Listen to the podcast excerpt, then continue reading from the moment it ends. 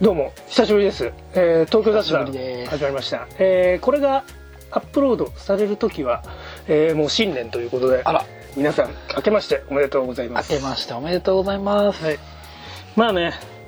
えー東京雑談の方は相変わらず不定期になってまして、えーあらまあ8月ぶりですね8月ぶり、皆様、ご無沙汰しております。そうですねはい。 8月ぶりで、えーということでまあただ今回はねそんなに話すこと決めてきてないんですけどあらららら。こうまた例によって2017年をまあ振り返ろうということで恒例ですね。手短にはいちょっとやっていこうと思います、で、えー私が私が、えーちょっとピックアップしたね、えー話題についてちょっと今日ははい。触れていこうと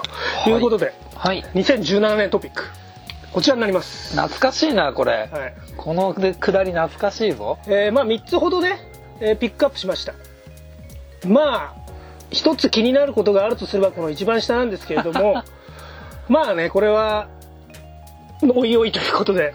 えーまず一つ目はい。これぜひ広大君と話したかったこれ、はいはいはいはい。えーこれ一つ目ですねこれ藤吉久美子さんのこの不倫これ知ってます知ってます、知ってます。あのーでしたね。まあ藤吉久美子さん不倫疑惑だよね不倫疑惑でもまさかこれを取り上げるとは。これね俺広大君ねマジ一個、そこなんで突っ込まないのやったところが俺あったからマジ聞きたかったんだけどまあまずこのニュースをねさらっとこ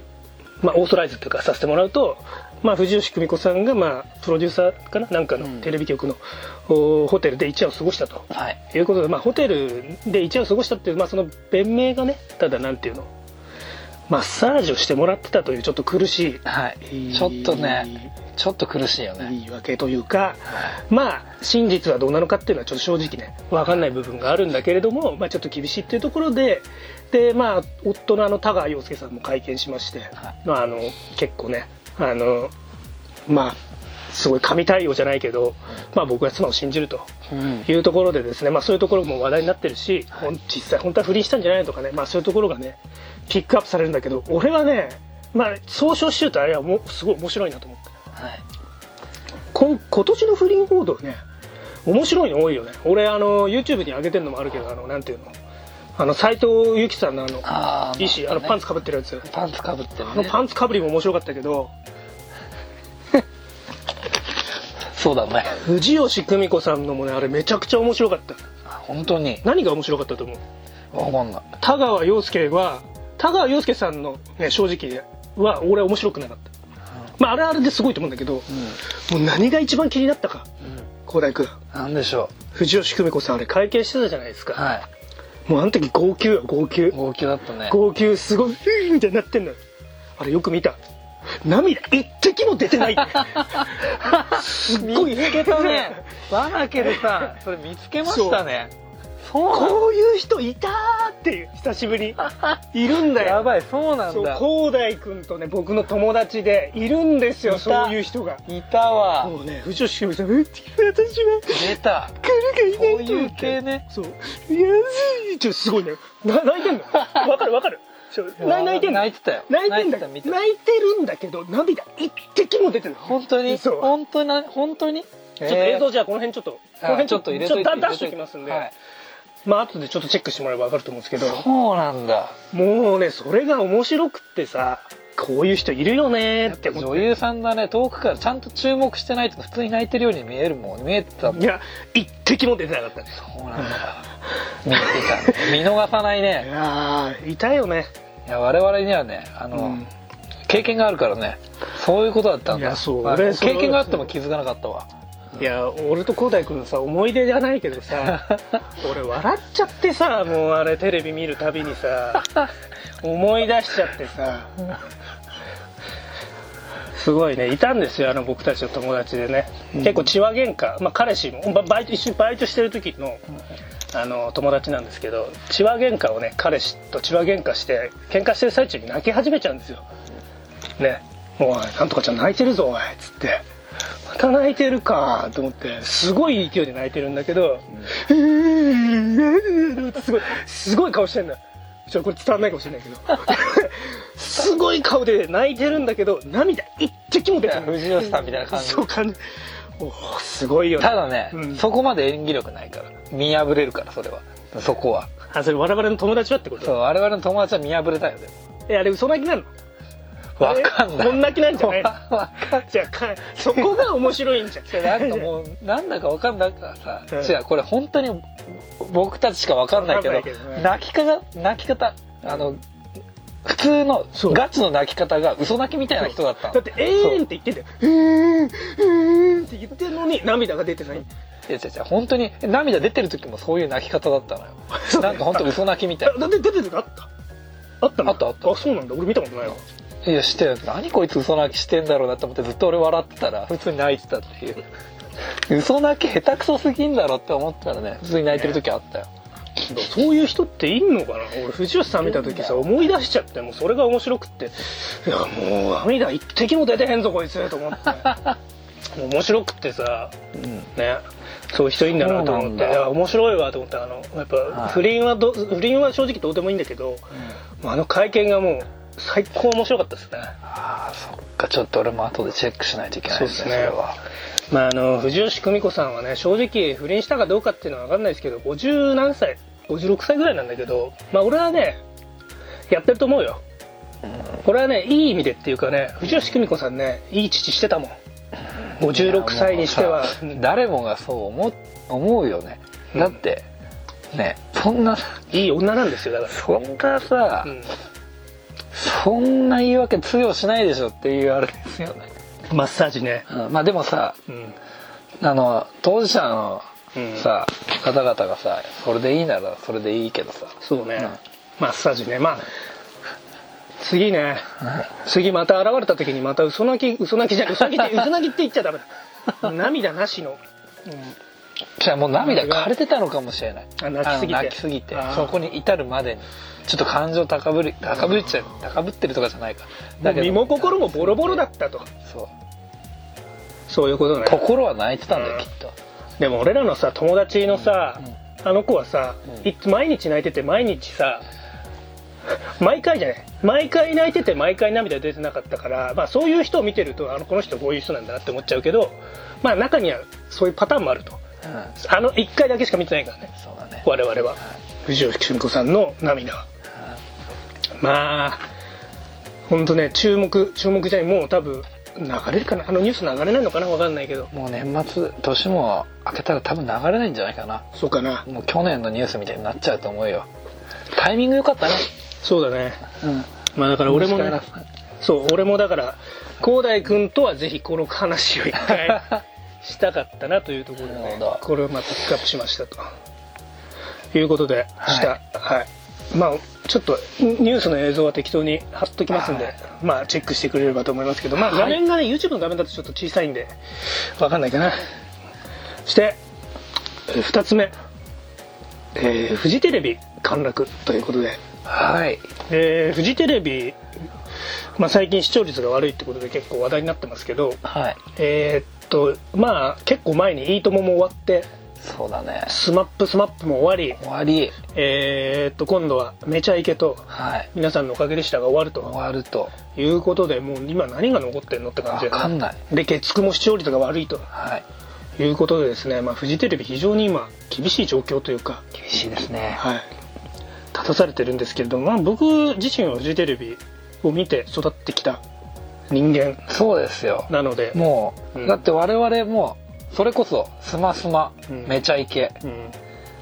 そうだよねスマスマめちゃイケで育ってきたからねいまだに楽しいよそう未だに YouTube とかでうん俺見てるもん何よ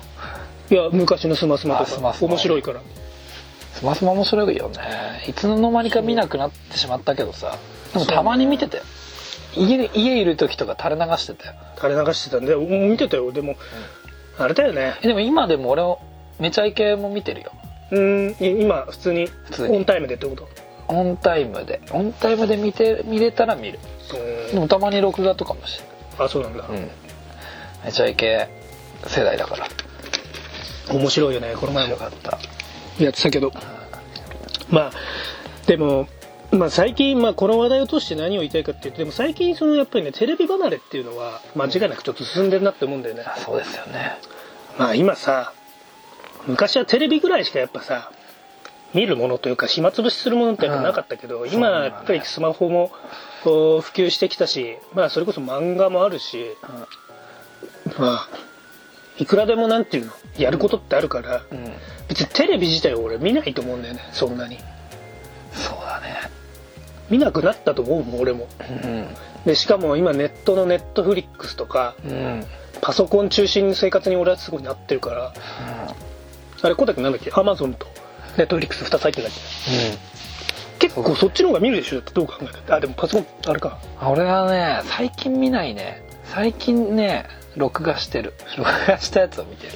ああいやで小もね田君はでもずっと昔からあれだよねアニメとか全部大量に録画してそうそうっていうタイプだったからねうんテレビっ子ですから私やっぱりテレビは友達ですから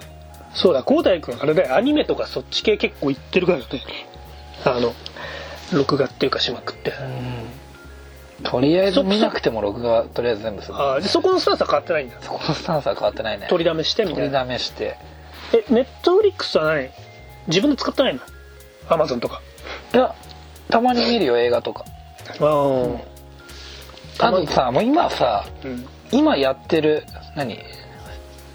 今あのやってるアニメとかさもうさもうネットフリックスで配信とかもしてるじゃんだからそっちで見たりとかもしてるしそうだね、うんしかもネットフリックスの方が一周早かったりするからね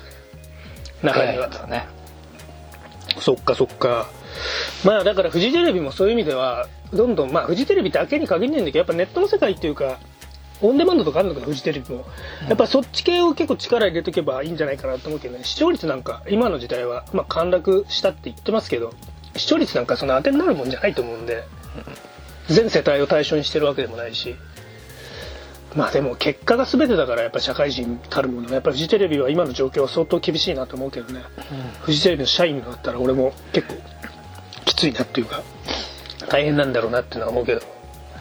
まあでも正直フジテレビね最近つまんないうん見るもんないないね何見てるんだろフジテレビ面白いのないかうなワンピースじゃないああワンピースかドラゴンボールスードラパゴンボールスーパースーパー見てるー見てないあ見てないんだ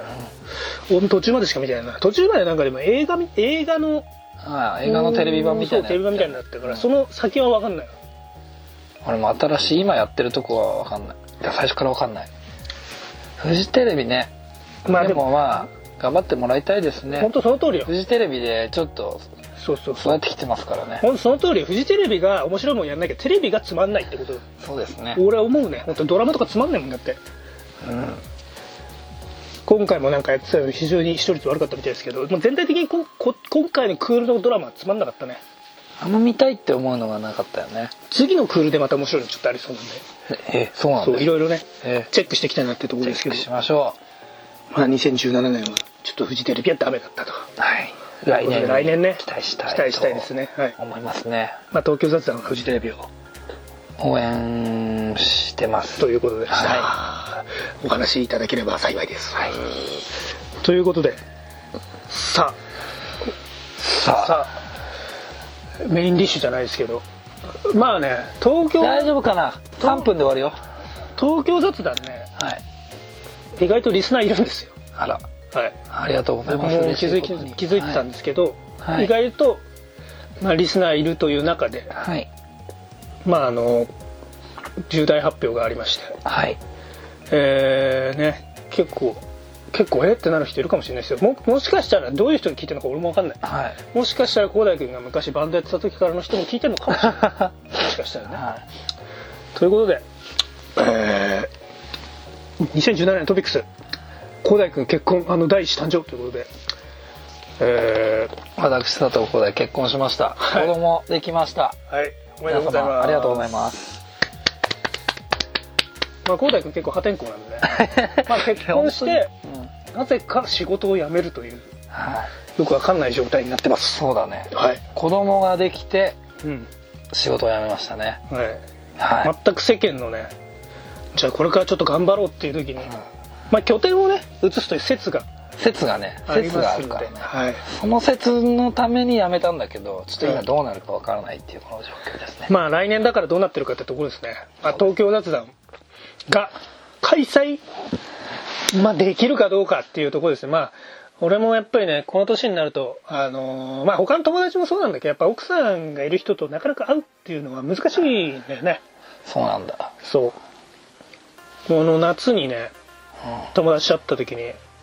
あの本当なんかわ久しぶりにシャバ出てきたわみたいなこと言ってて何こいつ大げさなこと言ってんのかなとか思ったけどうんもう本当ね あの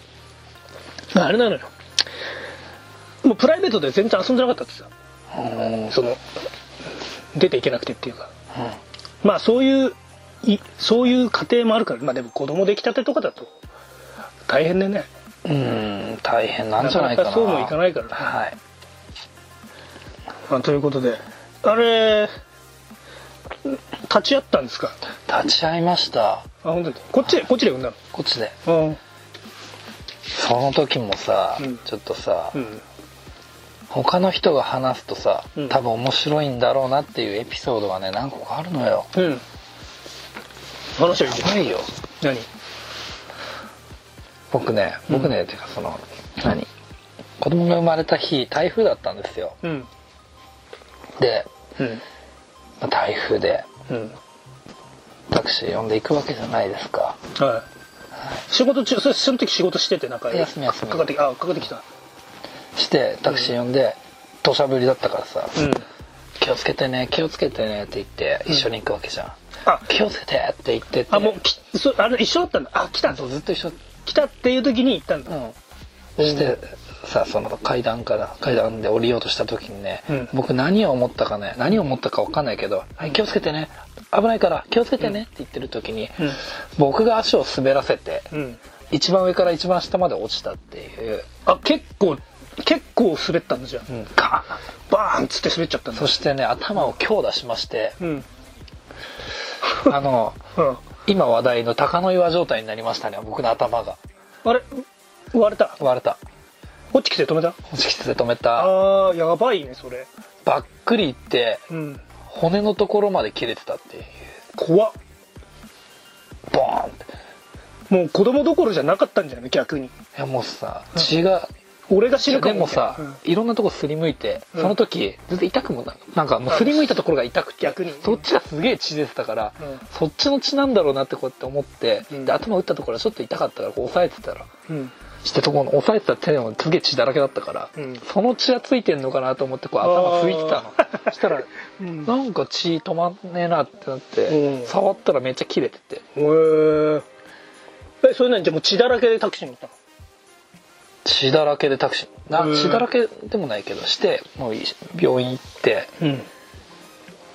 して奥さんはもう大変な状態だうんいってなってうて、んしたらもうなんか、うんでもなんかもうそれでうんあっちもなんか冷静になっちゃったみたいな感じで、ああでも冷静になっちゃダメだよね生まれる時だからでも冷静になっていいのかもう生まれるもんは生まれるから別にもう来るじゃんその先生とか、うんあの助産婦さんうん来るたびに、うんなんか頭僕が頭怪我したからその奥さんが「うん頭怪我したんですよ」って言ってう「んどれどれ見せて」って言って見に来るわけよどっちだどとれどれ?」っつって「えこれやばくない?」みたいな話になって「うんちょっと消毒だけするね」みたいな感じうんで消毒してもらって、えそれさよかったねね、坊主とかにしなくて坊主説なかったの、な防護説はなかったあただ髪が長いからっつってその幹部のところは剃られたけどああ治療できないからっつってあえそれ今あれ治ったの治ってると思ちょろっと剃っただけなのう、うん、ちょろっと剃っただけでパチンパチンって止めて、でも怖すぎて見れなかった俺は「見ますかへ?」ーみたいなさこと言われてさなんか写真撮ってて「見ますやばいですよ」みたいななんかそういうそんなノリでさ「いやいいです」それでも結構頭打つって結構グラってくんじゃないの来なかったす来なかった来なかったへーでももうさなそれどころじゃなかったしさこっちはさのああその自分の怪我どころじゃないからさ奥さんがこう生まれるっていう時にうーって言ってるからさ自分なんかしかもだからすごいアドレナリン多分怪我してアドレナリンも出てるだろうししてあっちはあっちだから、うんな痛みとかも何もなくてただすりむいたところすげえ痛かったけどそれぐらいでヒリヒリすんなみたいなぐらいですりむきも結構皮めくれてたとかじゃないめのくれてて血だらけそっちが痛そうそそれっもちが痛かったそれはそれで痛そうだ、ね、あとケツも打ってケツがすげえ痛くてあ頭とか全然痛くなかったのよあなるほどそんななんかまあ面白いっちゃ面白いけどしてもう、うん後でしてショタンプさんこう見て「やばこれやばいね後で先生から縫ってもらおう」って言われて「うんえマジで?」って思ったんだけどして先生登場して「ちょっと見せてみ」っつって見たら「あこれ無理だわ」っつって何がえこれをできないよみたいあな縫えないと専門の人見て 専門の人に見てもらってっていうで初めてさ、うん CT を取りましてうんあれその場で違う違う違う次の日っていうかああ出産終わって朝病院行ってえその前その日ってシャンプーとかしたの一回帰ってしたうん大丈夫だった痛かったちょっと痛いぐらいいやあんま痛くないそうなんかさ打撲した時さうんなんかそこにさちょっと力がかかるとさ、うんんなんかちょっと鈍い痛みするなみたいなのあるじゃん打撲のあああんな感じーなんかあー怪我はしてんなみたいな全然あんま痛くなくてシャワーとかしても全然痛くないからあそうなんだであんま濡らさないようにはしたけどねうーん濡らさないようにっていうか軽く洗ってうんやばかったよえーでもその後いろいろやってホチキス初ホチキスよなんかホッチキスはどうなの痛いのあれねでも麻酔したから分かんないよくわかんない麻酔するんだけど多分結構大事じゃねえかよそれ、まあ 麻多酔する分結構多く打つ時はうん麻酔するのかな、なんかねネット見てるとうん麻酔しなかったみたいなのあるから、うんでもあれ麻酔しなかったら絶対痛いよ、バキってまあ頭にぶっ刺してんだもんうね、んでも頭って強いかもねそういう意味だと頭そうこうでいくと手とかの方が痛い頭皮めくれてもなんか痛くない気がする確かに、うんあんま痛い手手とかあんまっていうか全然痛くない手とかの方が、マジでうんその痛い気がする、うんそういう意味だと頭って強いかもねちょっといやでも郷大君こんな話したらもう結婚の話がもう台無しじゃないですか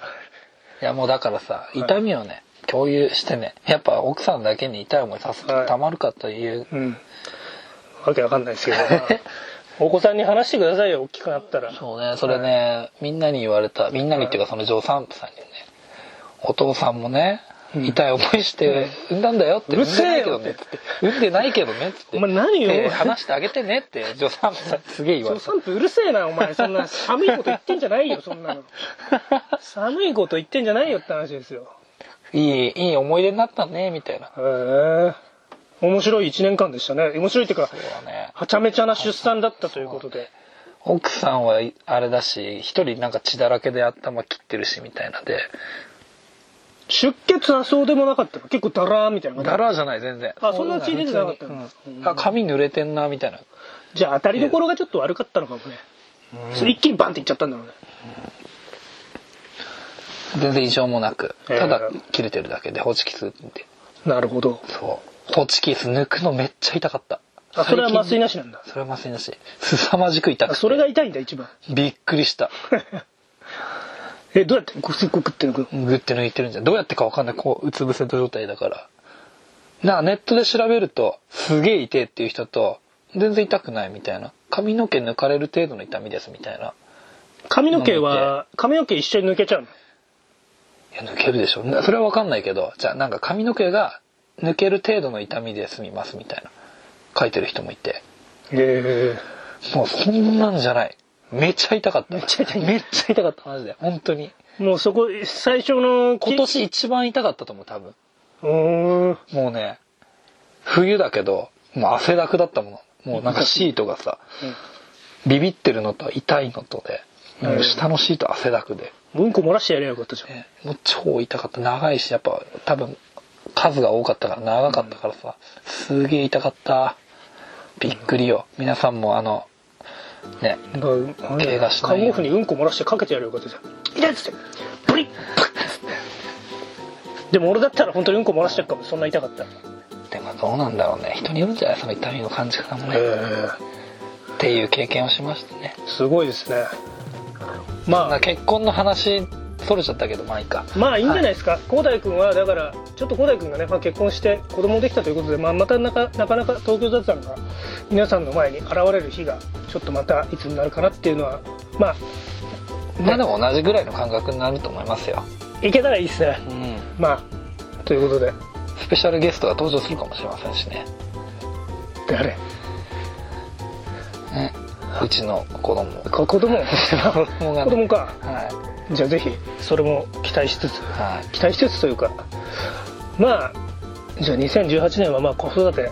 を頑張ってくださいはいありがとうございますすごいでした、まあ、私はね2017年はもう仙台にはい結構慣れまして、まあ、お2010その去年はね結構正直仙台行った時、まあ、東京帰りたいなとか思ったけど今はもう全然、まあ、仙台住めば都ですかそうですねあらまあそんな感じですかねはいマルケルさんの2017年はなんか今もうその話のノリでえーっとですねそんな大きなことはないんですけどまああのーそのいろいろちょっとしたこうなんていうの復復職じゃないけど、まうんあ、ちょっと制作活動みたいなのちょろっとやってましてはいはいえーまあでもそれはそれで、まあ、企業案件みたいなのをちょっとやったりしたんですけれども、はいまあうんまあ、そそれはそれはそれでちょっと自分のやりたいこととはちょっと違うかなっていうので、はいまあ、自分のやりたいそのちょっとした活動を今始めてるんですけど、はいなかなかやっぱりちょっとねモチベーションというかものづくりのモチベーションというのがちょっとなかなか保つの難しいなっていうのでまだわかねるわすげえまだ今その佳境佳境っていうかまあ全然ものづくりとしてはちょっとあの触りというかうまあ段階なんですけどまあただそう2017年の話とはちょっとまた違うんですけど、まあ、はい2017年はとりあえず着手しまして、まあ来年度来年度中には来年度中っていうかもっと早い段階ですけどあと何ヶ月かでちょっと仕上げたいなと思ってますねはいまあそれでそれがもうちょっと成功しなかったらもう普通に潔く会社員としてやっていこうかなとんあら思ってます、まあ我々もねそういう年齢なんで、まあ、古代君も子供できましたしまたそういう決意を、 まあ、新たにちょっとやっていければなとはい思いますということでしたえー、またもう一発はい撮影しますんでとりあえず今回は以上ですじゃあ皆さんまた次回さよならバイバーイ